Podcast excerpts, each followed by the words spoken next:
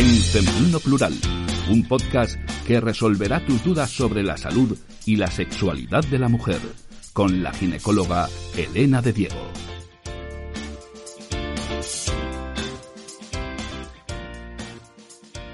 Hola a todos y bienvenidos al podcast en Femenino Plural.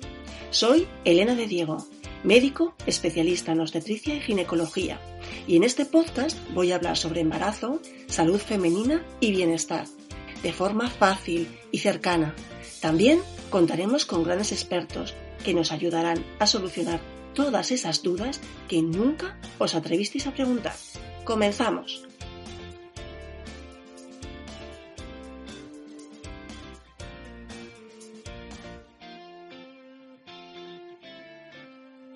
Vengo de un polvo en el sofá. ¡Ah! ¡Hostia, muy mal! Solo-. Sí, que sería que tenía que venir mm, a pesar de estar hecha polvo en el Ah, sofá. vale. ¿Esto una ligadura? Bueno, que sepáis que ya hemos empezado a grabar el podcast. No. No, no, por favor. No. Sí, sí, ya estáis en- estamos en el aire. Bienvenidos al nuevo episodio del podcast. Hoy vamos a hablar sobre normalizar la menopausia y he pensado que sería súper útil y también diferente hacerlo en un formato de tertulia. Y para eso estoy hoy muy, pero que muy bien acompañada en unas mujeres estupendas y de verdad grandes amigas. Bueno, las presento. Marian, mi hermana, que repite en el podcast. Hola, buenas. Laura Barrao ¿Qué tal? Buenas tardes. Y Elena Hernández. Buenas tardes. También quiero deciros que hemos tenido unas bajas, eh, bueno, Susana, Irma, Arancha, aunque no están aquí, pensamos mucho en vosotras. Bueno, bienvenidas chicas. Eh, lo primero agradeceros, por supuesto, muchísimo que hayáis venido a mi casa a grabar el podcast porque sé que alguna, aunque repite, siempre es difícil verte ante un micrófono. A todas nos asaltan un poco los nervios, las dudas, incluso ese síndrome del impostor tan habitual en las mujeres. Pero bueno, es una conversación de amigas, relajada, que el objetivo es pasarlo bien, ayudar a mucha gente y contando nuestro diario de menopausia.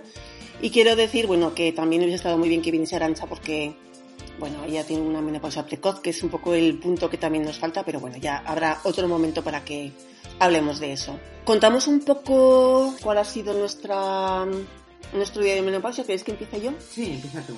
Bueno, pues yo con 45 años, en principio tenía unas reglas regulares, eh, nunca tuve un trastorno menstrual y en el 2018, cuando me diagnosticaron la recaída de cáncer con las metástasis, acababa de terminar mi regla y el primer día que me pusieron la quimio, pues ya la regla terminó, nunca más se la ha visto y ni se le espera.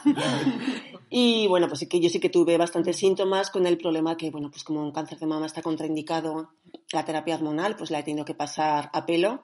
Ha sido durillo, pero bueno, aquí estoy. Y bueno, a ver, Marian, cuéntanos un poco tu experiencia con la menopausia, cómo entraste en menopausia, a qué años. Pues yo casi yo no me acuerdo, pero sobre los 45 años tuve un pólipo y bueno, que me dio bastante guerra. Entonces empecé a tener unas reglas totalmente mm, desequilibradas, no sabía ni cuándo venía, con, con muchos sangrados y bastante incómodo. Y bueno, pues aquello fue el principio del- del fin. Entonces he tenido una menopausia bastante light porque he sido tratada. Me pusieron un, un Mirena, Un DIU con progesterona. Exacto, con progesterona, que me ayudó muchísimo. Y luego he tenido un tratamiento local con el lenceto, que eso fue un antes y un después para mí. La verdad es que el sofoco, el pensar que llevabas ahí un, un balón de oxígeno era una gozada.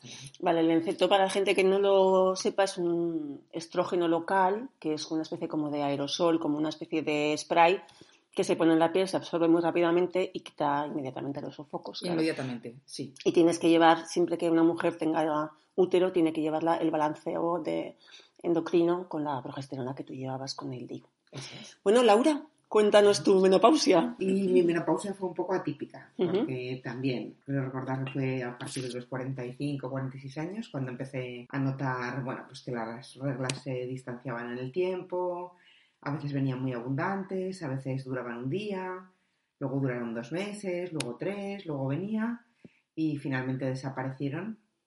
Y la verdad es que no he tenido sofocos, no he tenido mm, molestias. Sintomatología, No, poca. Ha sido una poca. dulce menopausia. Sí, podemos decir que sí. Bueno, muy bien, qué suerte. Sí. Bueno, Helen, cuéntanos tu menopausia, ¿cómo fue? Bueno, La pues historia de Helen es la más heavy, yo creo. sí, Venga, sí, aquí tenía que- teníamos que poner un aporte el más heavy.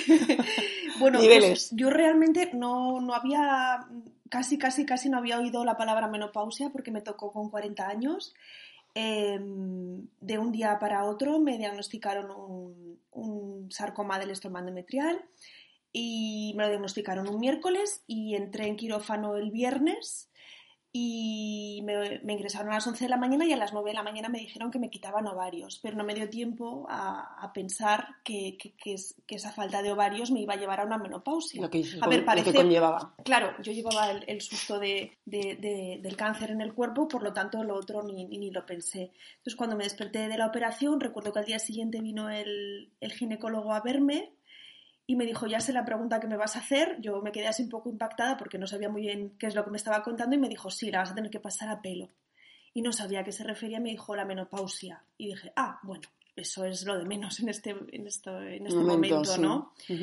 Pero realmente sí, ha sido una, una pesadilla. Pero más que nada porque ha sido una menopausia quirúrgica muy brusca que no se ha podido tratar con ningún tratamiento hormonal. Claro, ha sido de golpe. Correcto.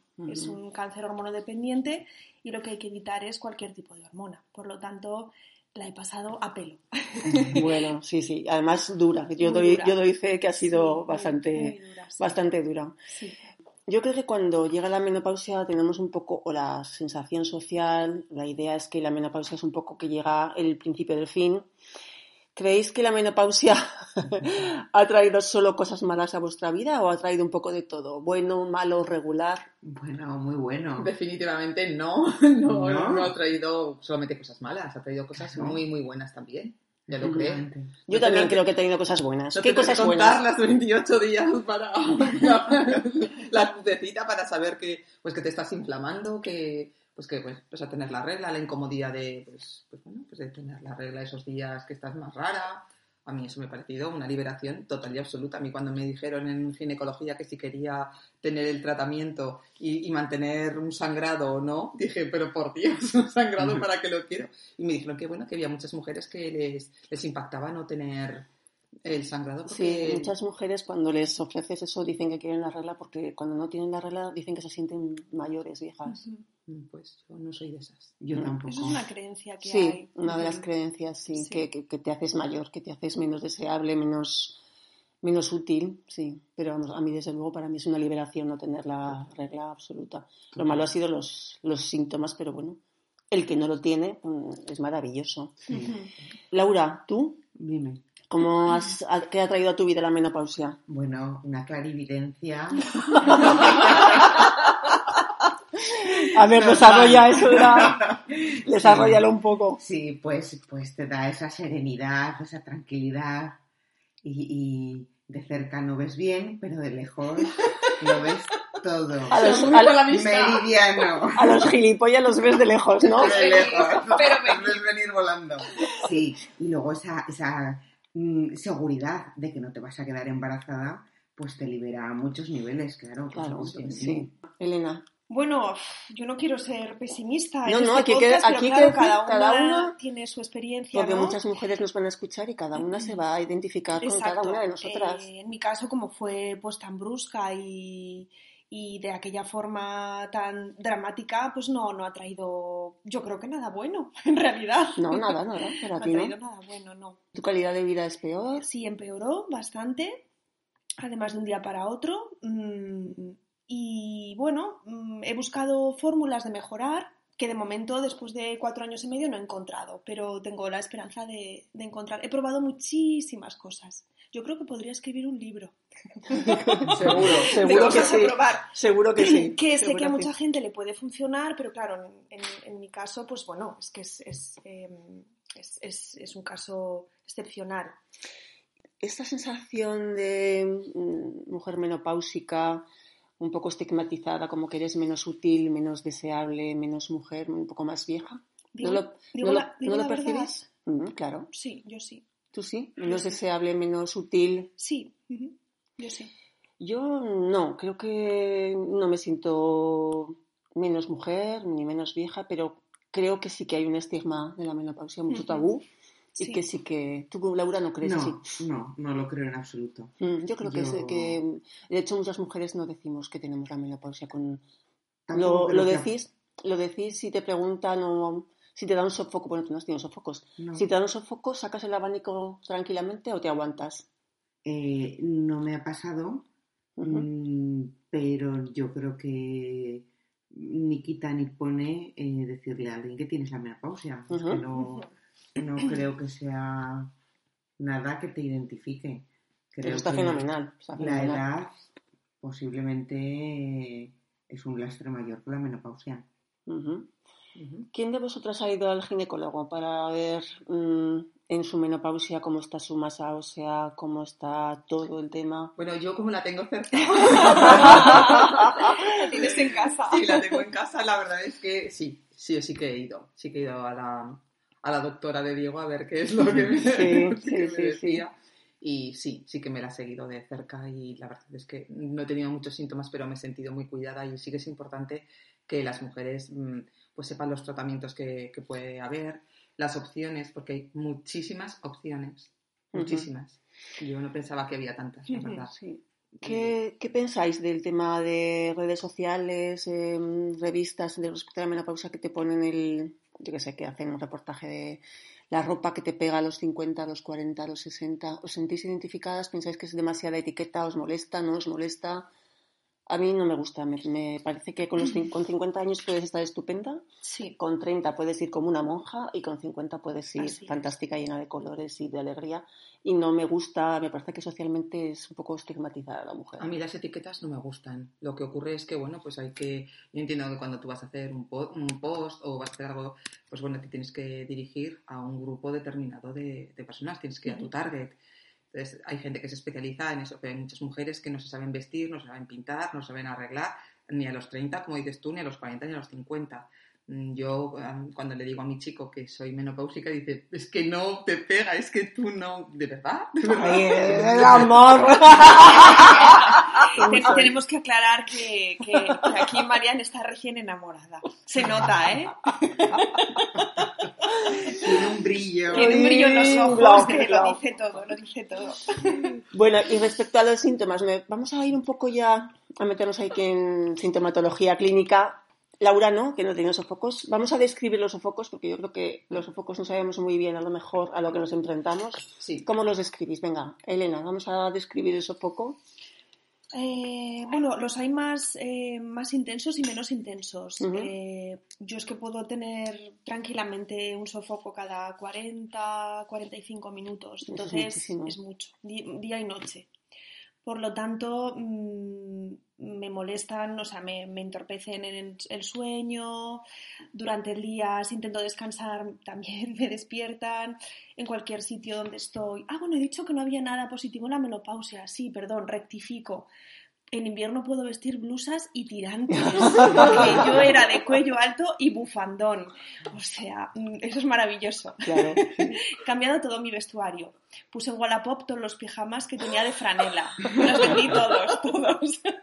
Ideales, seguro. Y ahora, y ahora puedo, puedo llevar camisones súper ideales por, por- en tirantes. En ¿no? tirantes, sí, sí, sí, tirantes, sí. Entonces, bueno, ¿cómo los describiría? Pues a, mí, a ver, los más intensos, a mí de hecho me da un golpe el corazón. Me, me pega como un golpe y en ese momento me despierto eh, y, y ya sé que me va a subir el, el sofoco. Durante el día no me, eh, evidentemente estoy despierta y lo noto porque me empieza a marear. Me empieza a marear, veo, se me empieza un poco a, a nublar, me empiezo a encontrar mal y, y entonces sube, ¿vale? Quiero decir que esto no es lo normal, que es porque es una menopausia quirúrgica No, y sin también- yo tratar. también- yo también estoy vale, así. vale, vale. Quiero decir que no quiero asustar a nadie, ¿eh? No, pero yo creo que es interesante el- lo que tú dices, porque yo, por ejemplo, cuando.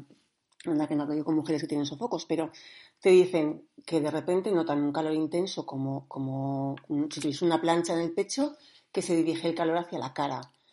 Pero bueno, yo he de decir que lo que me sorprendió de mis sofocos es que no es que solamente era eso, sino que me daba como una parada de corazón, un- Correcto, una sensación de ¡ah! ¿qué me pasa? así es. una, angustia, una angustia Mm. terrible que lo que me apetecía era co- echar a correr, o sea, Así una sensación muy desasosegante Y el calor, que justamente es lo que más se queja la gente, me- era muy molesto porque me llenaba de transpiración, me, me mojaba entera, pero era mucho más angustioso la angustia y esa sensación de falta de respiración que realmente el calor.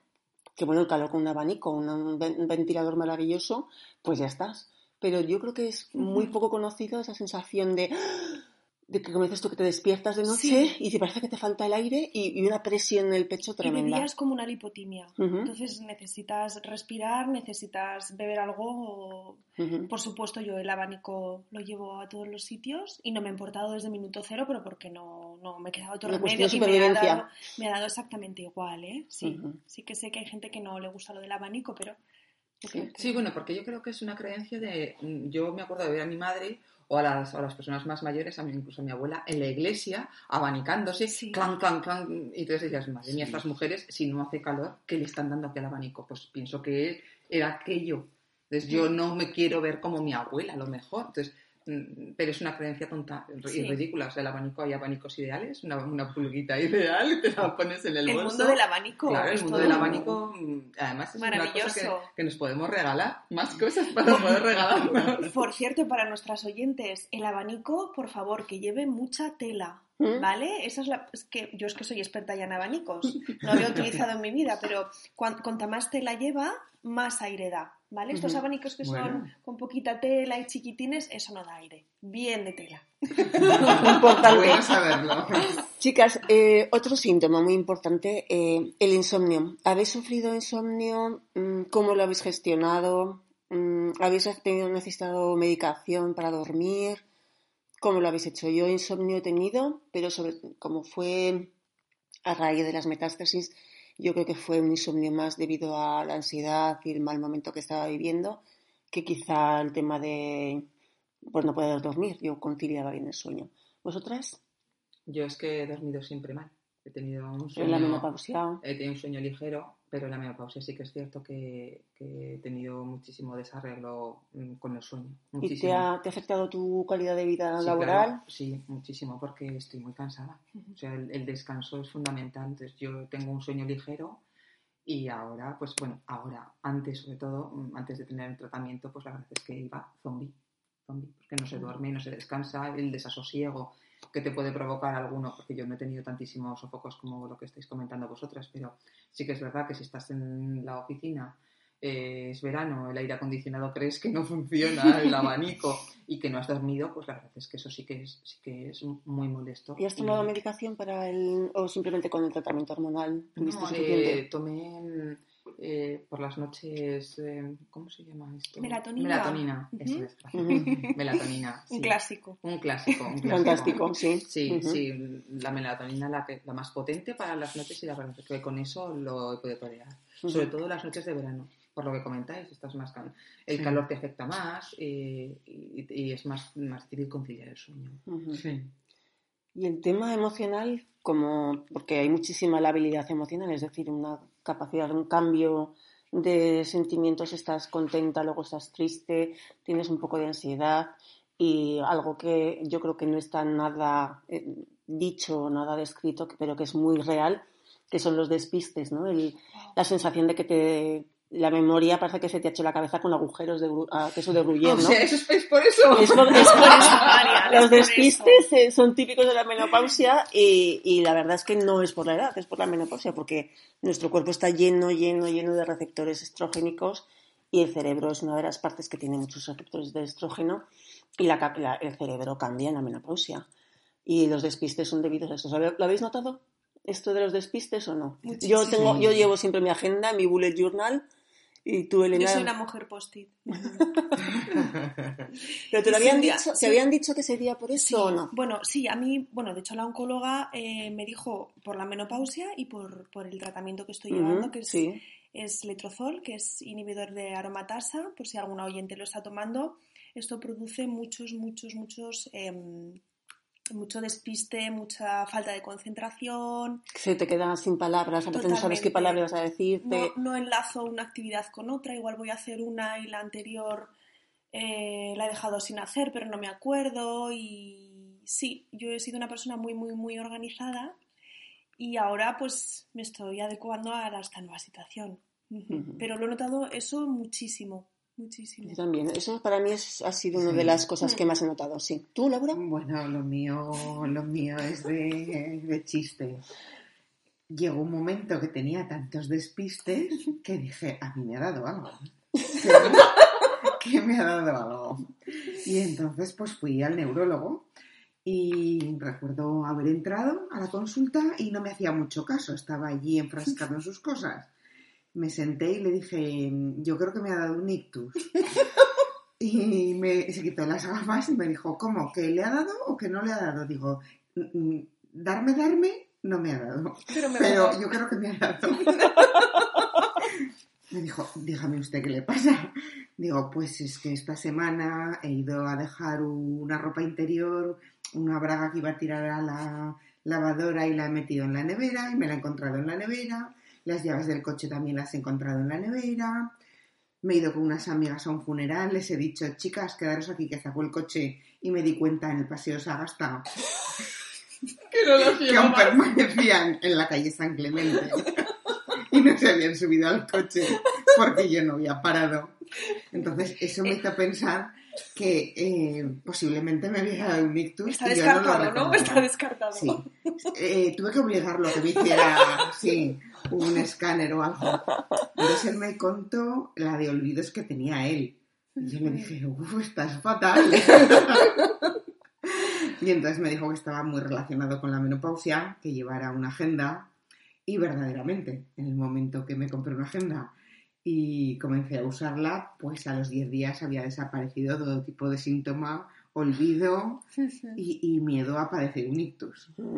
Es fundamental el tema de la agenda. ¿eh? Fundamental, fundamental. Las, listas, las agendas, porque Sí. realmente... Y las dos alarmas en el móvil, lo recomiendo. Una Vaciar alarma un día antes y una alarma dos horas, Sí. dos horas antes. Sí. Sí, y post-it por todos los sitios, por la nevera, por, ar- por, por todos los sitios, en el baño, etc.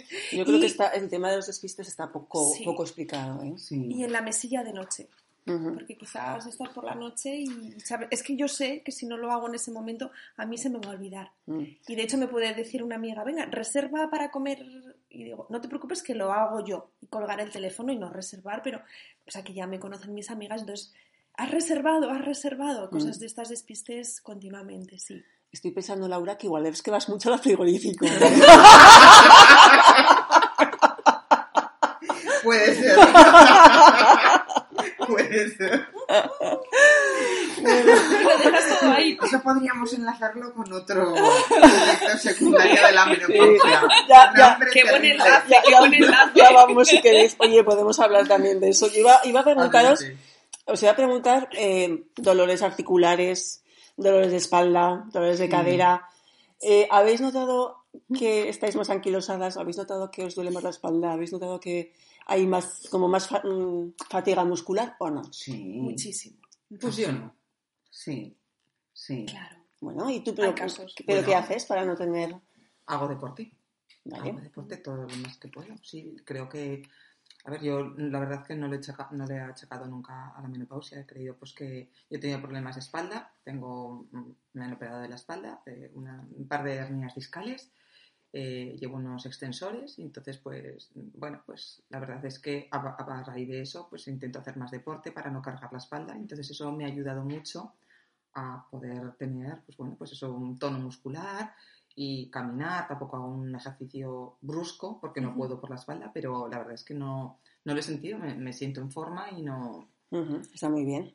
no he sentido que estoy peor en ese aspecto Pero porque te lo trabajas, ¿no? Claro. Sí, pero fíjate, yo también hago deporte. Yo practico Aikido, que es un arte marcial.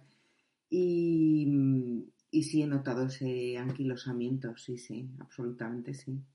Bueno, y algo que yo pensaba que era el síndrome Barrau, pero resulta que no es el síndrome Barrau, que son los pies de Hobbit. ¡Oh, Dios mío! Bueno, Cuéntalo, bueno. Laura, que yo esto pensaba que eran cosas tuyas y a lo mejor hay gente que le puedes ayudar.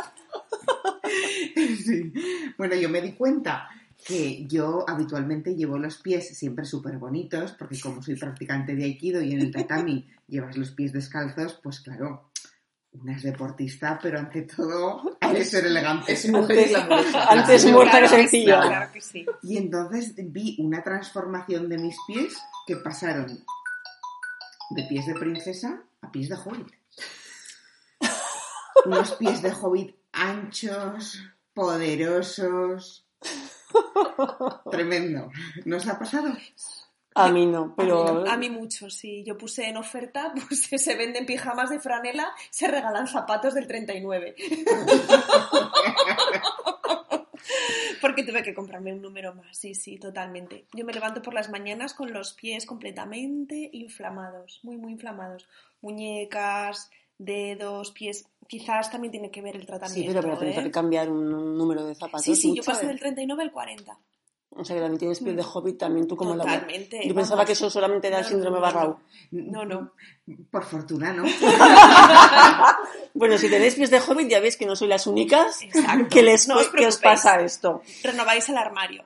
Bueno, ya que estábamos hablando de frigorífico, eh, otro de los eh, caballos de batalla de la menopausia es el cambio de peso, el cambio de estructura corporal, el miedo al engordar. Eh, contadme un poco qué os ha pasado, cómo lo habéis vivido. ¿Ha habido cambios, no ha habido cambios? Bueno, sí, claro, sí, sí. En mi caso ha habido un aumento de peso importante. Yo peso 10 kilos más que hace 5 años. Pero mm, desde luego no ha sido de no comer. Eso Bueno, duda. también es importante que lo Eso digas. sin duda. Quiero decir, intento llevar una dieta sana, comer fruta y verdura de temporada, plancha, bueno, pues lo que todas sabemos, ¿no? Pero sí, he notado que con la menopausia el hambre No disminuye. no ha disminuido en absoluto. Las preocupaciones tampoco me han quitado el hambre. Y en mi familia es costumbre celebrarlo todo comiendo. Una alegría, una pena, un amor, un desamor, un trabajo, cualquier cosa. Frente a una mesa, siempre. Y, pero no solamente el peso, ¿tú crees que tu cuerpo ha cambiado? Sí. La distribución de la grasa, la Sí. distribución de, Sí. de las mamas. Sí. eh, Suena muy aragonés, pero esto de, la lomera, ¿no?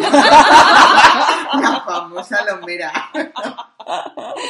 Algunas le llaman las asitas del amor, pero, Pero vamos. pero sí, ahí nos ha crecido una masa. Que no es tuya, que no, no acabas de identificar. Sí, no termino de reconocerla, pero, pero sí, bueno, bueno. A mí me dio una explicación el, el ginecólogo el día que me quitó los puntos de la histerectomía, me dio una explicación y me dijo, bueno, tu, tu cuerpo va a cambiar, que lo sepas. Eh, tú cuando ves a, a un niño y a una niña, eh, imagínate a un niño y una niña mirando al mar de espaldas. ¿Sabrías diferenciar quién es el niño y quién es la niña? Y dije, por la forma del cuerpo, y le dije, pues no, dice, pues eso es lo que pasa.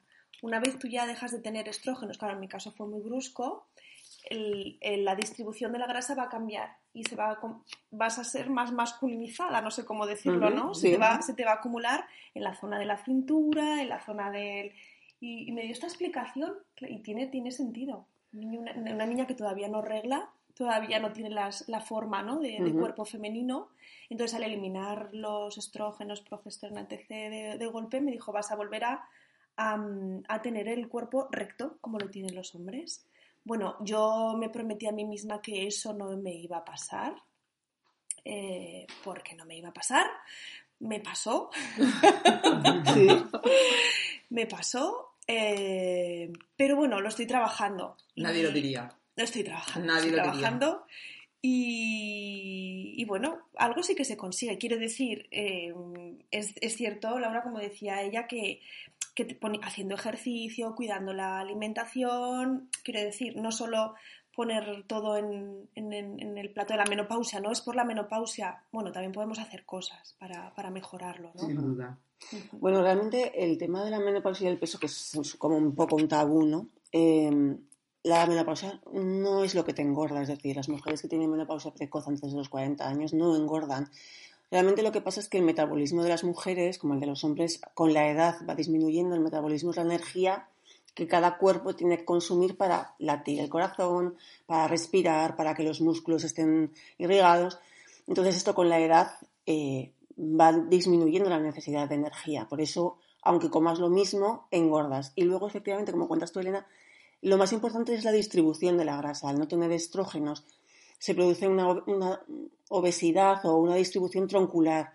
Se pierde la cintura, el pecho suele ser más grande y más graso, sale una tripilla que no es tuya, a veces la cadera depende, hay mujeres que sacan más cadera, otras que no, pero sí, efectivamente es la, la- es la cintura lo que, aunque no ganes ni un gramo, ni un gramo, tu cuerpo cambia. Sí, es. eso es así, eso es así. Otro tema que me parece súper interesante, que yo creo que se habla poco, es el tema de la atrofia genital.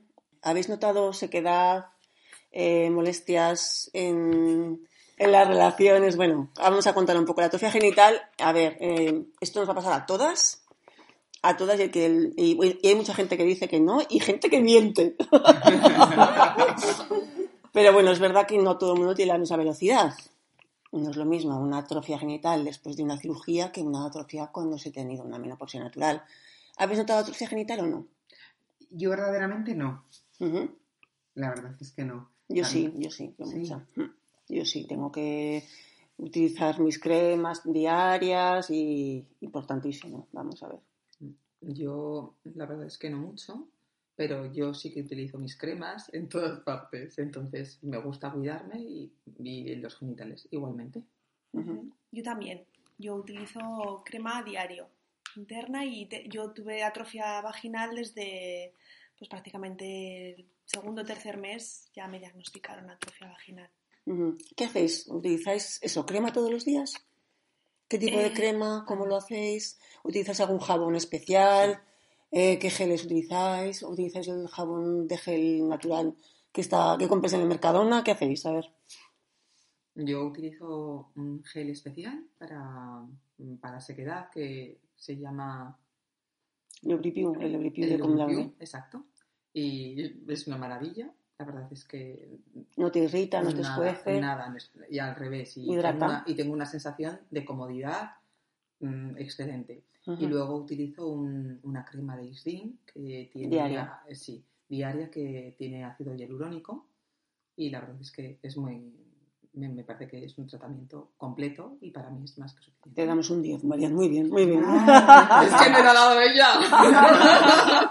bueno, Laura, ¿utilizas alguna cosa en especial o...? Sí, el jabón únicamente. Un, ¿Un jabón especial? Sí, un jabón especial, pero no, no utilizo cremas y de momento no las necesito, obviamente.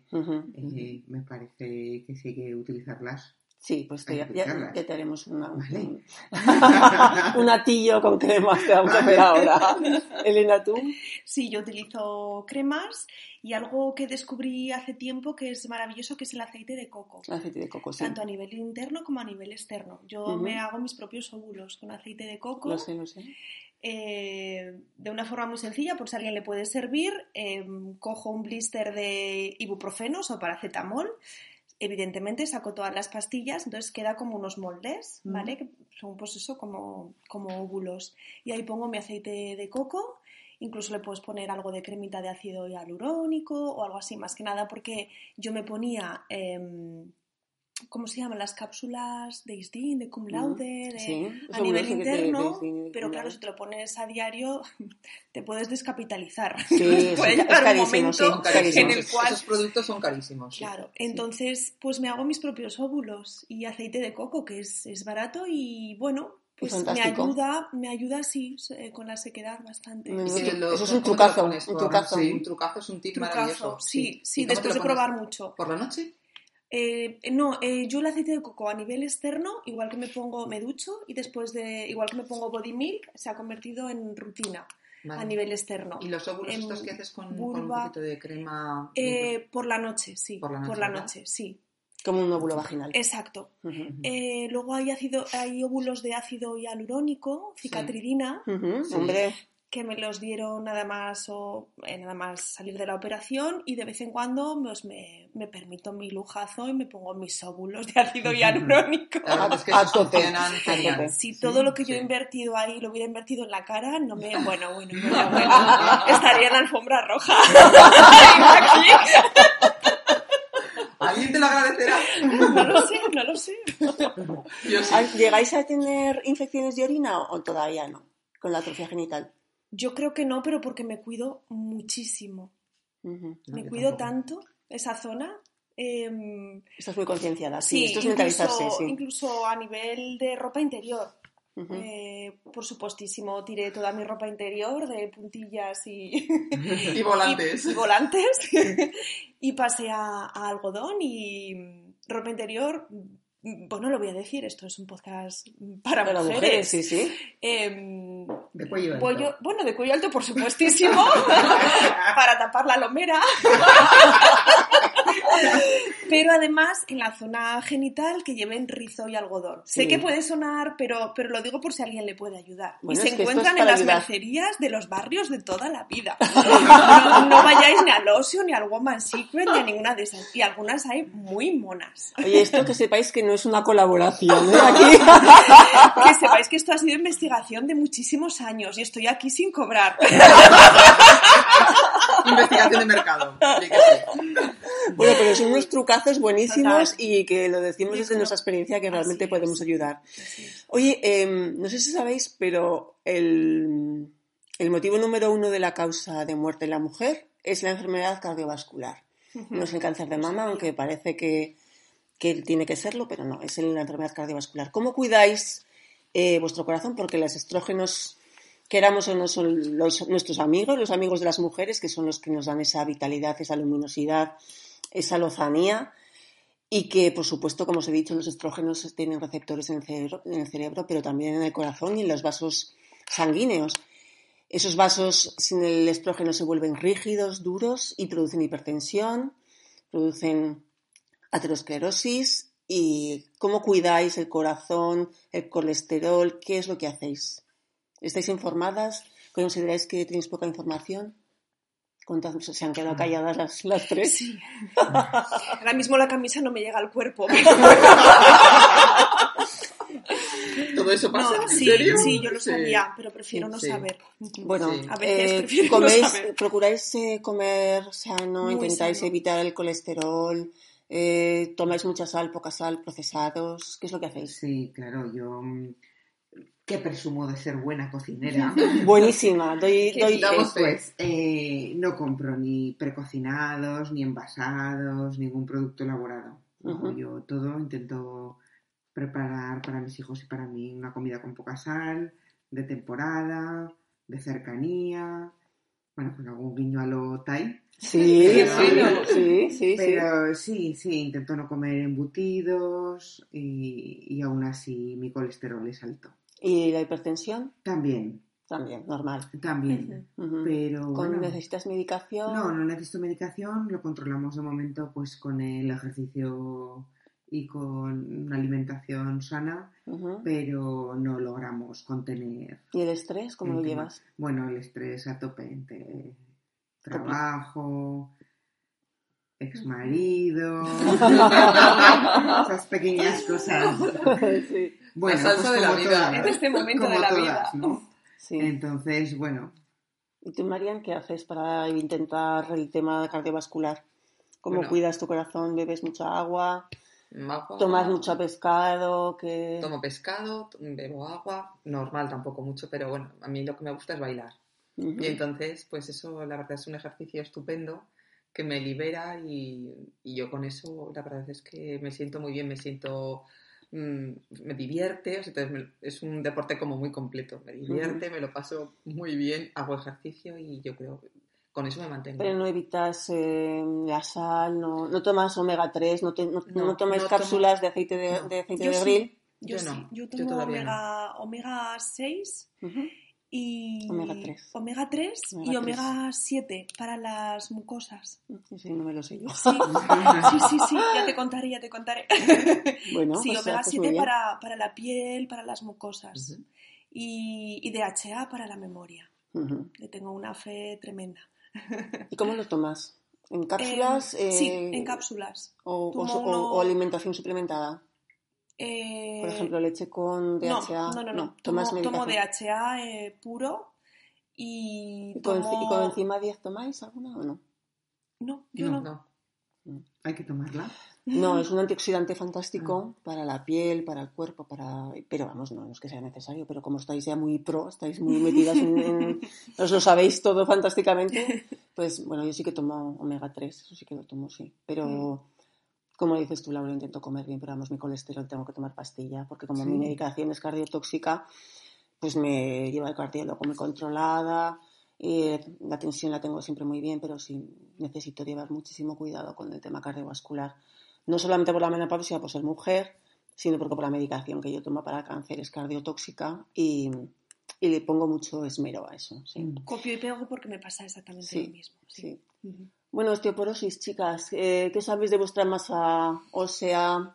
¿Os habéis, os habéis hecho densitometría? ¿Tomáis calcio, vitamina Sí. D? Sí. ¿Qué hacéis? A ver, contadnos un poco. Eh, yo me hice una densitometría y salió bien, salió estupenda. Así que. yo no me he hecho ni una, qué ¿En vergüenza. serio?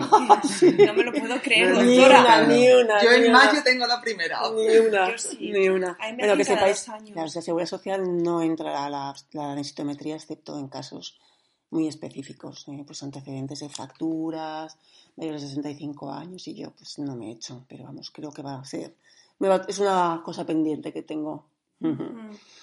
¿Tú ¿Vosotros eh, tomáis calcio, tomáis vitamina D, tomáis el sol? Yo tomo, eh, yo a los dos años de empezar a tomar de la menopausia y de la medicación me diagnosticaron ya osteopenia. Por lo tanto, ya me empezaron a medicar y estoy tomando todos los días una pastilla de vitamina D Calcio. eh, ¿Y calcio? y calcio, exacto. El de Milos en concreto me, me dio la oncóloga Muy bien. y la tomo a diario junto con el omega 3 por la mañana. Vamos, que te pones morada.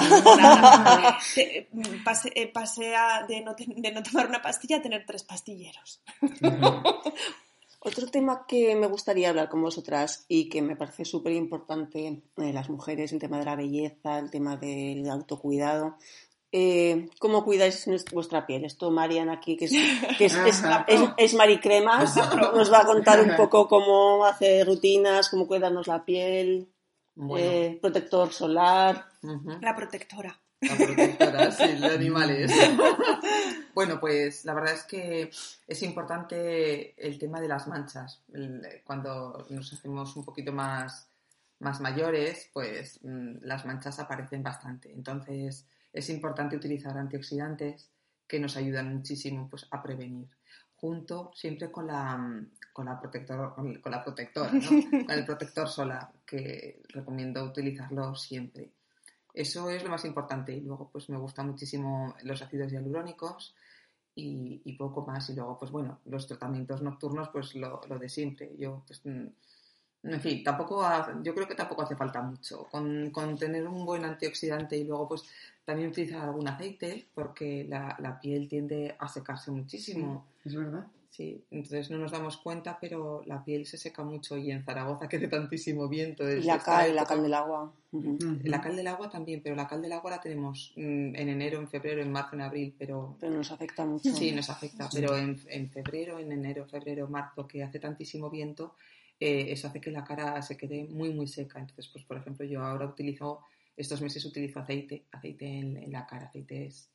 La verdad es que me van muy bien. Los combino con cremas, con cremas un poquito más ricas. Incluso estos días, pues me pongo la crema de noche para el día. O sea, es que hay pequeños trucos que, bueno, una falta tampoco tener un arsenal de, de productos para que, pues, para que luzcamos maravillosa. Bueno, pero sí que es mm, algo que yo querría insistir muchísimo, es el tema de la protección solar. Sí, es muy Esto no, yo siempre digo que no es negociable, que el tema de la cara hay que cuidarla porque es la mejor crema antiarrugas, esto lo dice mucho la Mitre, Sí, pero yo también soy muy fan de la protector, el protector, el protector solar con mm, color si queréis, yo lo uso con color, ya sé que hay mucha gente que se echa las manos a la cabeza, pero como sea, protector solar, hay- porque a veces pues llevar una gorra, pues no todo el mundo quiere llevarla, pero bueno, mm, de todas las cremas que yo me pongo, que María me ayuda, que nos ayuda a todas las amigas, la protectora, el protector solar es Es la primera. innegociable, ¿no? Sí, la, la verdad es que si, si has de gastarte algo de dinero, empieza por la protector, el protector solar. Empieza por ahí. Un buen protector solar que además es que están muy estigmatizados porque la gente cree que es un producto de grasa y le parece que es como ponerse, sí, mucha, mucha gente que lo piensa así y no, el protector solar tiene un efecto, hay algunos un efecto glow Buenísimos. maravillosos. O sea, es Mm. que, mm, mm, de verdad, hay que ir, acercarte. Yo recomiendo la farmacia, pero bueno, cada uno puede acercarse donde quiera. Yo soy muy pro de las farmacias y, y- y ver los acabados que tienen los prote- las protectoras solares. Os, os- os vais a sorprender. Un trucazo es llevar siempre. Yo llevo uno, en el- en- sobre todo en la época en verano, Exacto. tener uno en el coche, otro en el bolso, porque Sí. salimos corriendo y Eso se nos es. olvida. Sí, sí. Y para reaplicación yo llevo siempre un, un spray. Una ¿no? bruma. Una bruma, Eso es, exacto. sí. ¿Alguna cosa que tú, tú quieras recomendar? Que tú también te cuidas mucho la piel, aparte del protector, el protector solar. Bueno, yo un poquito como Marian. Por la mañana un, un antioxidante, alguna vitamina C, eh, ácido hialurónico para, para hidratar. Y la verdad es que da un aspecto buenísimo sí, en la piel, sí, el ácido hialurónico. Está como pasado de moda, la gente como Pues que... a mí me encanta. A mí me encanta, sí. Y hay un truco que es antes del ácido hialurónico, con una brumita de agua termal, te echas un poquito de agua termal en el, en el rostro y directamente te aplicas el ácido hia- hialurónico y entonces retiene ese agua Como que durante el como que día. Eso es sella. un truco, sí, sí. ¿no? En Zaragoza que tenemos un clima tan seco, Eso pues la es. verdad es que eso nos va fenomenal. La Eso gente es. que vive en la playa eso no lo necesita, pero nosotras sí. Sí, sí. ¿Y tú. Laura, tú Pues haces algún... cuido, ¿Te sí, cuidas? Sí, me cuido mucho la piel porque la tengo muy seca. Y, y desde luego el cuerpo, sí. El esa cuerpo rutina también. Nocturna de, bueno, pues te, Crema. te duchas y, y te, te hidratas, claro. Yo también necesito sí, sí. hidratación de la piel, del cuerpo, porque diario. se nota un Sí, montón. A una cosa que no hemos hablado, o sí, que la- me falla la memoria, es la sequedad de la piel. Sí, Sí. sí, ¿cómo cuidamos la piel? Sí. Eh, porque se seca todo, incluida la piel. Eh, y, y es muy importante buenas cremas, eh, igual que antes nos poníamos Sí. cualquier crema de supermercado que, iba bien, ahora eso No. el cuerpo no, no, no lo admite. Agradece, La- agradece sí, una crema. una un buena poquito, crema. Una buena crema, Sí, yo creo que merece la pena invertir.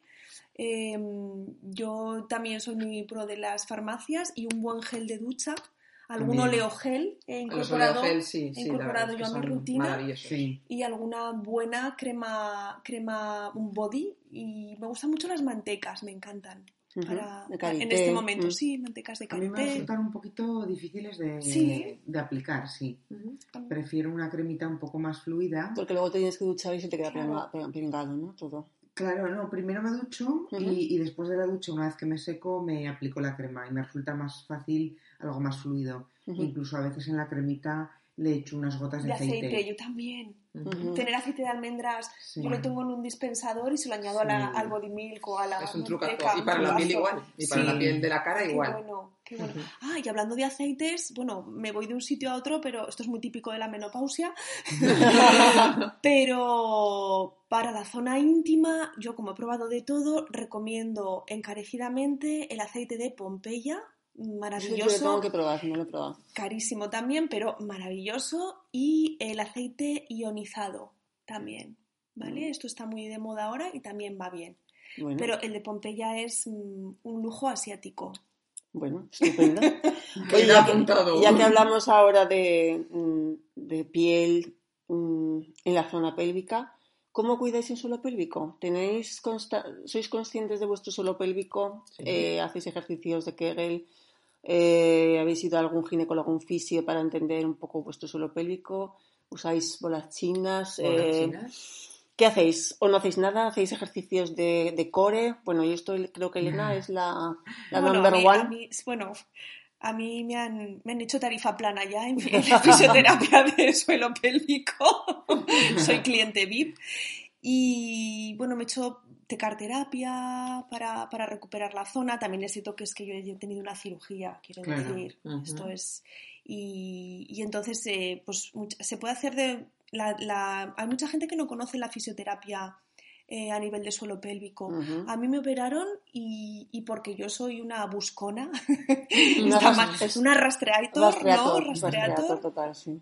Y, y localicé, localicé esto y además fui a mi, a mi ginecólogo y se lo dije, le dije, por favor, cualquier mujer que le hagáis una esterectomía, una operación de, de- de suelo pélvico, lo primero, decirle que hay fisioterapeutas de suelo pélvico. Es que, es que no, no, no, no se dice, no, No se sabe. no se sabe. Y, y tienen, pues, te- eh, utilizan biofeedback, utilizan terapia manual, yo he probado absolutamente de todo, láser, Eh, bueno, láser me falta por probar, Sí, pero voy a ir a eso ello. haremos un podcast. Voy sí. a ir a ello. Eh, tecarterapia, indiva, eh, que esto regenera mucho la- la mucosa, ¿vale? Para el tema de la, Atrofia de la genital. atrofia genital, correcto, gracias. Y, y bueno, ya para temas más concretos, pues incluso Botox, eh, aplicar Botox Para contracturas, para contracturas del del suelo suelo, pélvico. En fin, esto es un mundo, con esto sí que podríamos hacer un podcast, Elena. Mm, Madre mía. sí, sí, sí, sí. Eh, bueno, hablamos... Pero los ejercicios de core, perdona, los ejercicios que no. Los Sí. ejercicios los hacemos, vamos a- al gimnasio. Laura, Ujú. tú nos faltas en el equipo. y la verdad es que le, le ponemos mucho empeño al core, apretamos muy, mucho nuestra tripita y, y, bueno, yo creo que lo trabajamos bastante. Lo Ujú. trabajamos bastante. La faja abdominal se trabaja mucho y, y, en fin. Es importante Sí, ¿eh? que hay que trabajarla Sí. porque Sí. si no, si no ese suelo pélvico eh, se va a destensar y se produce el prolapso genital y es, luego eso reconstruirlo se puede reconstruir pero es mucho más complicado. La verdad es que pensamos en ello con todo, en todos los ejercicios que hacemos. Hemos de reconocer que cuando hacemos steps eh, estamos pensando, cuando hacemos mm, T-Rex también. O sea, la verdad es que lo trabajamos bastante. Para los prolapsos, Elena, van muy bien los ejercicios de- hipopresivos, ¿no? Sí, los También. hipopresivos, sí, sí, Ujú. pero vamos, milagros no hacen. No ¿no? Hacen, O Bosus- sea no. que... Los también para... Venga, voy a ponerle el toque de humor. Yo estuve dos años haciendo hipopresivos para, por un prolapso de útero y luego me quitaron el útero. que si lo sé, me lo ahorro. Con lo que me costaba aparcar. Hay que, echar- hay que echarle, Ay, hay que echarle humor, desde luego. Ya no el ejercicio, aparcar. Aparcar, lo que me costaba aparcar en aquel, en aquel sitio, Dios mío. Bueno, Bueno, otro temazo de la menopausia es la- el tema de la salud sexual. Em, Temazo. Temazo, temazo y muy tabú además. Eh, ¿Cómo ha afectado la menopausia a vuestra salud sexual? Mm, ¿Tenéis deseo? Eh, ¿habéis, ¿Seguís teniendo sueños eróticos? Eh, ¿Hay falta de interés o tenéis mucha o seguís teniendo interés? ¿Tenéis dificultades en las relaciones? Es importante, algo que me gustaría decir que me parece muy importante aquí es que las relaciones de larga duración que se produce la menopausia parece que va a haber un deterioro muy grande de la vida sexual, pero se ha demostrado por estudios que se han hecho que la vida sexual es muy importante como estaba previamente a la menopausia. Se sabe que las parejas que tienen una buena relación sexual pre- previa a la menopausia, la menopausia no les afecta especialmente, sí que bueno, sí les puede afectar, pero no especialmente, y por eso es muy importante que la salud sexual se trabaje antes de la menopausia. Eh, ¿Cuál ha sido vuestra experiencia en este tema? Laura, vamos a, a ver cómo te, ha ido- cómo te Yo no parece tu tenía ningún sexual. problema. La verdad es que eh, bien, no. ¿No consideras que tu vida sexual haya empeorado? no, no, no, no, de hecho ha mejorado. Bueno, eso es muy sensa- importante. Sí, esa Por el tema de no, de no quedarte Claro. embarazada. Esa seguridad que tienes de que, de que no te quedas embarazada, pues mejora tu calidad Te has sentido liberada. sexual, Claro. sí, sí. Y luego tu mente, pues con la edad se abre, te empoderas, te sientes más segura y, y tu vida sexual es mucho mejor, claro que sí. Bueno, esto no suele ser lo habitual, ¿eh? Esto no suele ser lo eres una habitual. Pero afortunada, Laura. no, me he trabajado mucho, me he trabajado mucho. Bueno, la verdad es que Laura, tú y yo no somos un ejemplo, a lo mejor no somos el estándar, porque, porque nosotras hemos, nos hemos divorciado eh, y después pues hemos, tenemos una pareja nueva, entonces la novedad, lo que decía Elena, no, no partimos, de- no, no estamos en el mismo punto Claro. que la que lleva 25 años con la misma persona o el que lleva el 25 años. Claro, con- tener una Entonces, novedad, un, es- ánimo, digamos, Claro. una Sí, ilusión Eso es- es totalmente diferente. Creo que partimos de, Sí. de- son puntos muy diferentes. Entonces, pues bueno, eso siempre es un aliciente. Indudablemente. O sea, que uno de las...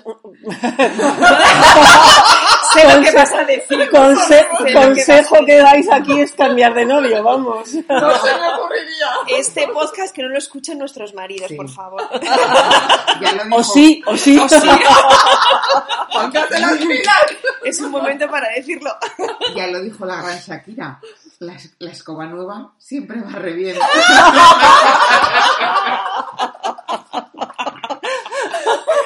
Me vais a hundir el podcast. Creo va a ser éxito rotundo. Madre mía. ¡Picante! Bueno, entonces sí que realmente, bueno, es otra opción también cam- cambiar de pareja no está nada mal. Yo en principio no es mi idea, pero bueno, sí que No, la es- mía tampoco, ¿no? Pero bueno, yo creo que también eh, llevar muchos años con una persona, que has llevado 20 años casado o con pareja o, o más, o 30 años, eh, también el volver a estar en el mercado te que genera muchísimas inseguridades y miedos, que bueno, que también eso cuenta. Eh, yo he cogido un decálogo, bueno, un decálogo es un poquito más, para reavivar un poco la libido, el deseo sexual, ¿no?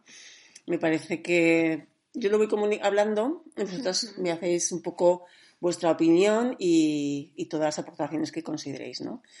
Un paso súper importante para mejorar la libido es eh, la comunicación con la pareja, ¿no? Háblale a tu pareja pues un poco de cómo te sientes, cómo sientes tus cambios físicos, eh, cuáles son tus emociones y a lo mejor tu falta de deseo. Y este es un paso que no nos parece a lo mejor importante, pero es un paso fundamental para andar el camino acompañada porque la telepatía, queridas amigas, no existe. Y si tú no le dices a tu pareja qué te pasa, qué te gusta, qué necesitas, difícilmente lo va, lo va a adivinar. El segundo es el ánimo, ¿no? A veces, eh, bueno, pues esperamos a la juventud, ¿no? La- cuando una mujer es más joven, las ganas aparecen mm, sin buscarlas, pero bueno, pues el sexo podemos pensar que es un poco como el deporte, ¿no?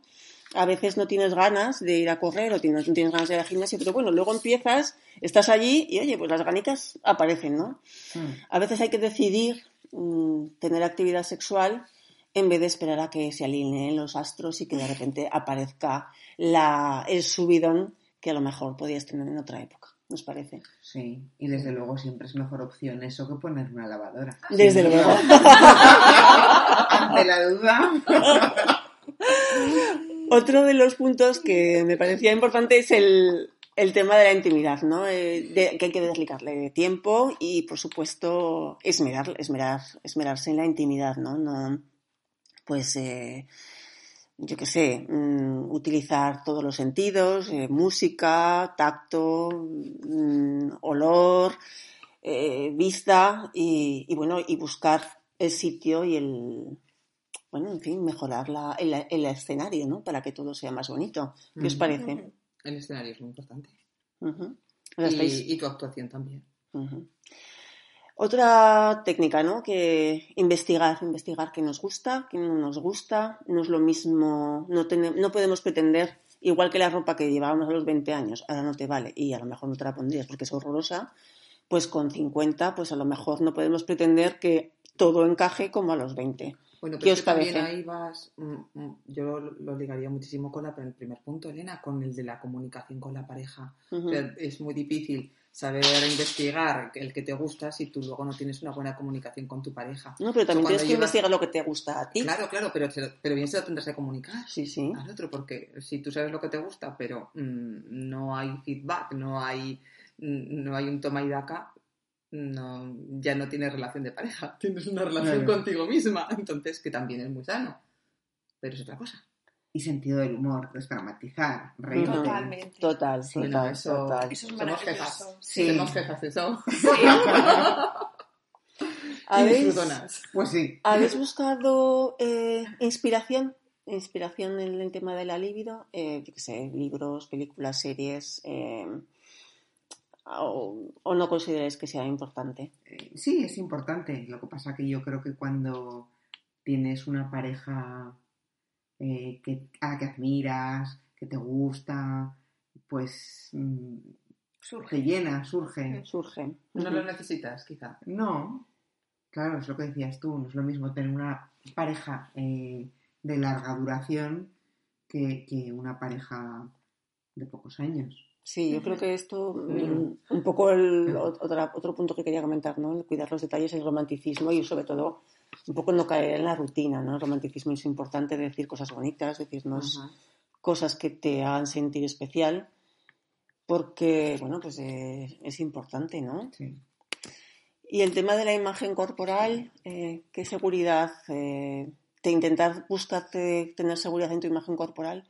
¿Cómo lo hacéis? Eh, La verdad es que yo estoy mucho más segura de mi imagen ahora que cuando tenía ca- 15 años. No sé si os pasa a vosotras. Sí. Sí. Pero cuando, cuando eres adolescente, cuando, tienes- incluso cuando tienes Por 20 supuesto. años, te comparas con todas. sí. Eh, no sé si es que somos las chicas así o, o yo soy así, pero me costó muchísimo. Yo soy muy tímida y me costó, me costó muchísimo. Ahora o sea, estoy totalmente... mm, Soy consciente de, de lo que soy de lo, y de lo que no soy. Entonces no tengo, tengo ningún problema en ese aspecto. ujú. Estoy mucho más concienciada de, de todo y, y- y más segura, lo que decía Laura. Una seguridad pues aplastante. Muy bien. No me importa. Eh, has chicas? Sí, eso. Lo mismo. Sí. Sí, sí, sí. Yo me siento mucho más segura que los 20 años. Indudablemente no tengo el cuerpo de los 20, Ni lo queremos. ni lo queremos, pero tengo una mente eh, trabajada que, que me hace saber quién soy y dónde estoy. Y me siento bien. Somos más sabias en Sí. todos los sentidos. Sí. Que el tema de la pasión, y que has comentado tú un poco, Laura, el tema de admirar a la otra persona, eh, ¿tú crees que es posible tener pasión por alguien que no se conoce, pero realmente es mejor mm, conocer para poder ar- armar y tener pasión a esa persona? ¿Te parece poco importante conocerla? Eh, ¿Cómo lo veis lo del tema de la pasión, el apasionarse? ¿Creéis que es importante conectar algo más que la pasión o bueno, Sí. no le veis especialmente importante? Sí, indudablemente. Yo creo que con tu pareja has de conectar a todos los niveles. Como admirarla, ¿no? Sobre todo por eso, supuesto. admirar la admiración. La admiración. Sí. Yo creo que cuando se, per- se, se per- se per- se pierde la admiración, se pierde gran parte de- Sí, del encanto, ¿no? Sí. En la pareja. Sí. Algo- ¿Recordáis el decálogo de Patri? De Patri psicóloga, uno de nuestros puntales. Sí, decía que, que cuando no se admira a la pareja, pues Es prácticamente se, se ha perdido pues un punto grandísimo. O sea, Ujú. casi cuando no hay admiración no hay pareja. Venía a Ujú. decir Cierto. esto. Sí, porque claro, hay muchas maneras de admirar. Te puede gustar físicamente, pero te tiene que gustar muchísimas más cosas. Sí, sí, correcto. sí, sí. Ujú. Para las chicas es más importante otras cosas que físicamente. Otro punto que quería decir, que ya más o menos Laura lo ha comentado, que me parece genial, es el tema de mejorar un poco nuestro cerebro, ¿no? El que tus pensamientos los controles, lo que tú has dicho, que te trabajes Sí. la mente, porque una mujer pues se siente irresistible, que, que se sienta irresistible y deseable, tiene muchísimo ya ganado, tienes, tienes ya casi casi ganado la partida con eso, ¿no? Sí. Y otra cosa que me parece también importante en el tema de la libido es que no debemos confundir eh, la cantidad con la calidad. La normalidad es eh, extremadamente amplia. Eh, yo creo que esto me gustaría quitar un poco esa sensación de presión, ¿no? Y que no es importante a veces la cantidad, sino la calidad de las relaciones. ¿Qué os parece? Totalmente de acuerdo. Totalmente. Este es el tiempo de calidad que dicen ahora. Sí. Mm. Y algo que, que se me, ha- me olvidó deciros en el tema de la imagen, que me gustaba deciros, es que el tema de mejorar de la inseguridad, ¿no? que mm, he estado hoy hablando con una sexóloga que le he comentado que íbamos a hacer este podcast y me ha dado varios truquillos, ¿no? Y me decía que, pues eso, que te des la crema desnuda, que normalicemos el cuerpo. Y me ha hecho mucha gracia porque dice, y alguna vez anímate a hacer un Marta Chavarri, que seguramente las jóvenes no sepáis ni lo que es. Pero nosotras os lo explicamos. Nosotros os lo explicamos. ¿Quién es Marta Chavarri, Laura? Venga, a ver. ¿Qué hizo Marta Chavarri? Bueno, yo creo Allá por los recordar- 80. Allá por los 80, que salieron unas fotos muy indiscretas suyas. Que, se- que sepáis que yo, que yo casi no me acuerdo, ¿eh? Bueno, yo también. Te lo han contado. Que llevaba medias, pero no ropa interior. Sí. Que sí, que hay que, hay que desinhibirse un poco, hacer un Marta Chavarri de vez en cuando y, y bueno, y sobre todo no reprimirnos a la hora de hablar. Eh, quizás no estés en una buena época sexual en estos momentos o estés en una época maravillosa, pero bueno, si no lo estás, no estás en una buena época, no tienes por qué callarte, ¿no? Eh, bromear, eh, divertirnos. eh, y a veces una de las cosas que estamos haciendo aquí es levantar la liebre, ¿no?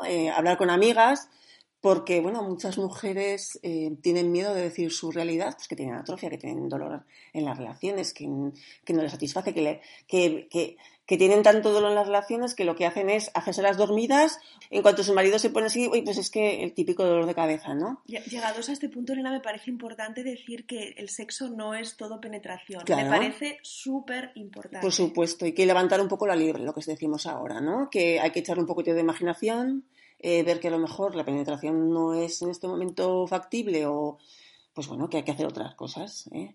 Y otro tema que también me parece súper chulo, que no lo hemos hablado, es que, que bueno, que eh, la falta de relaciones no solamente se puede tener la base en las mujeres, ¿no? Y los hombres también tienen muchísima presión social de que los hombres tienen que tener siempre ganas, siempre tienen que estar disponibles, siempre tienen que ser un macho ibérico y bueno, ellos también a su edad, depende de la edad, va a disminuir la testosterona y no tienen tanto deseo en, tener relaciones y que bueno, que es un tabú que me parece interesante comentar. Sí, yo creo que ellos tienen más presión que nosotras. Exacto. En que tiene que funcionar el tema estupendo, tienen que tener unas elecciones de muchas horas, estar dispuestos en cualquier... Y no siempre está así. ¿Qué os parece? Pues que probablemente sí tengan una presión social importante. Y sobre todo también cuando ellos cambian de pareja, ¿eh? como estábamos comentando nosotras, pero me imagino que cuando cambien de pareja tendrán también su presión de que tienen que dar la talla y porque nosotras, bueno, Cierto. si quieres fingir puedes, pero ellos lo tienen más complicado. Qué triste, ¿no? Sí. Casi es mejor reírte y decir, Sí. ¿qué ha pasado? Bueno, chicas, ¿de sexo alguna cosa más que creáis que podemos añadir al podcast? Qué, qué, qué, importante también el tema de la testosterona en las mujeres. Sí, no se habla. No se habla, No sí. se Sería habla, un es súper- tratamiento súper importante. Si fueran los hombres se, se, se pondría más Sí, tratamiento, sí. sí. Em, yo, de hecho, eh, una vez un ginecólogo me dijo, si a los hombres les quitaran como vosotras los ovarios, vendrían y me cogerían por el cuello y me dirían, por favor, por favor, dame algo. Quiero decir, es es- es súper importante, tanto en hombres como en mujeres, la Sí. Es una de las hormonas que tiene que activa la libido. Y sí. en muchos casos, ya no solo por la libido, sino que es muy importante para, para muchos otros temas. Quiero decir que yo creo que es un... Para la fuerza muscular, Para muchas muchísimas cosas. sí. cosas, sí. ¿Qué os hubiese gustado que os informasen más sobre lo que os iba a pasar y para estar más preparadas? Suficiente. ¿Que- ¿Consideráis que hay una falta de información? No, yo creo que estamos sobreinformadas. ¿Tú crees? De hecho, en mi caso, mi madre es muy joven, tiene solo 20 años más que yo, entonces viví su menopausia muy de cerca. Sin embargo, ella tuvo una menopausia feroz, muy, muy agresiva, muy brusca, duró muchos años. Y yo esperaba que me pasara lo mismo y, y fue absolutamente Diferente. distinta. Sí. Sí. Sí. Ya no sé si porque verdaderamente mi biología era así o, o porque me horrorizó ver el proceso de mi madre. Y en comparación te parece menor. Y me parece menor, no lo sé, pero sí, yo creo que tenemos sobreinformación. ¿Tú crees? Sí. Yo creo Fíjate, que yo creo no, que no. ¿no? Yo creo No, que No, no. no creo que no, en absoluto. Nos preparan para muchísimas cosas en esta vida, pero Ujú. para la menopausia no, no, No. nos preparan. ¿no? Y la cantidad de tratamientos que hay, eh, yo mm, lo tengo de cerca. mm, Sí. Hasta que no me senté y me dijo, venga, vamos a ver qué es lo que te pueden dar. O sea, el abanico es enorme, enorme. O sea, es que puedes encontrar muchísimos tratamientos que, que es que ni te imaginas que, y que cómo te pueden ayudar. Yo sí que animaría a la gente que, Mm. que cuando tenga la menopausia, que bueno, pues cuando tenga sus síntomas y tenga que hacerse sus revisiones, que hable con su ginecólogo y que le dé y que le, y que le explique y que le dé opciones, porque es que no, no hay una ni dos ni tres, hay muchas opciones y, y no a todos nos sienta todo bien o igual. Entonces, yo creo que el traje a medida y lo que decís vosotras, que, que no los, no, los- el suelo pélvico, la alimentación, eh, el, ejercicio. sexual, el ejer- es que hay muchísimas cosas que, que te pueden ayudar y yo, yo vamos, es que no, no he notado un parón en mi vida en absoluto. No, Porque pero- tenías la información. ¿no? Pero, exacto, pero Claro. yo, mm, yo creo que lo he currado. Ujú. Pero como todo, claro. No hemos hablado, Elena, me parece importante del cansancio. ¿No notáis un cansancio? Bueno, es es que yo ya lo llevo. Yo, yo lo he notado Sí. muchísimo. Sí, pero Yo- claro. Menos resistencia. Sí, yo... Yo mucho. Yo era chicho terremoto y ahora no puedo con mi vida. Es que Claro. tú tienes mucho Mucho, Bueno. mucho para poder. No, pero poder. yo también Y tú también lo, tienes ratifi- mucho, mucho. lo ratifico que el cansancio, la capacidad de Cansancio, aguante que capacidad. teníamos antes no tiene nada que ver. Impresionante. Y ha sido, yo desde luego lo choco la menopausia, sí. Sí, sí, sí. Más que a la Menopausia. edad.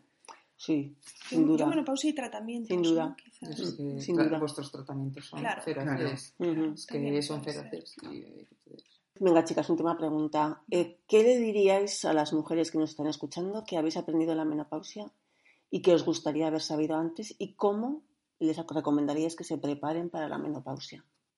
Pues que se informen, Hmm. que busquen, que buceen, que, Que hablen con su lean, ginecólogo. que hablen con su ginecólogo, por supuesto, que la información es poder y es tranquilidad. Hay muchos perfiles de Instagram eh, dedicados. Vale, a ver, eh, dinos alguno que tú sigas, que te parezca interesante. De... Pues mira, eh, Carla Romagosa, habla Carla mucho Romagosa, de, sí. de- de- de menopausia, me gusta mucho. Eh, por supuestísimo, nuestra querida Mitre, maravillosos podcasts con Clotilde Vázquez, sí. con, bueno, con varias ginecólogas y ginecólogos, donde habla de, de sexo, habla de después de la menopausia, habla de tratamientos, habla de cómo prepararnos. mm, y así, así, así. Por supuesto, tu podcast, Elena.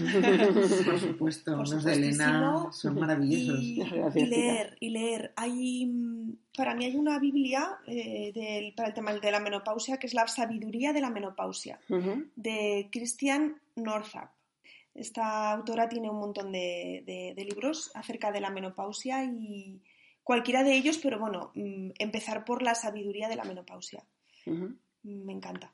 Bueno, yo, aparte de estas recomendaciones fantásticas, yo sí que os recomendaría que siguieseis a la AEM, la Asociación Española para el Estudio de la Menopausia, que es fantástica, da unos consejos muy buenos y me parecen muy útiles. Yo que les diría a las mujeres, pues que, pues que se trabajen, como estábamos diciendo, ¿no? El tema de la salud sexual, hay que, no se puede trabajar solo en la menopausia, la nutrición no solo se puede trabajar en la menopausia, la, el ejercicio físico no solo en la menopausia, el suelo pélvico, en fin, pero bueno, aunque no se haya trabajado antes la menopausia, nunca es tarde para empezar. Bueno, chicas, ¿alguna cosa que queramos? ¿Nos despedimos? Nos despedimos. Pues estupendo. sí. Que- Espero que les haya, escucharnos. Que les haya gustado, les haya ayudado, les haya entretenido y gracias por venir. Sí. Bueno, Muchas un beso a todos y nos vemos placer. en 15 días.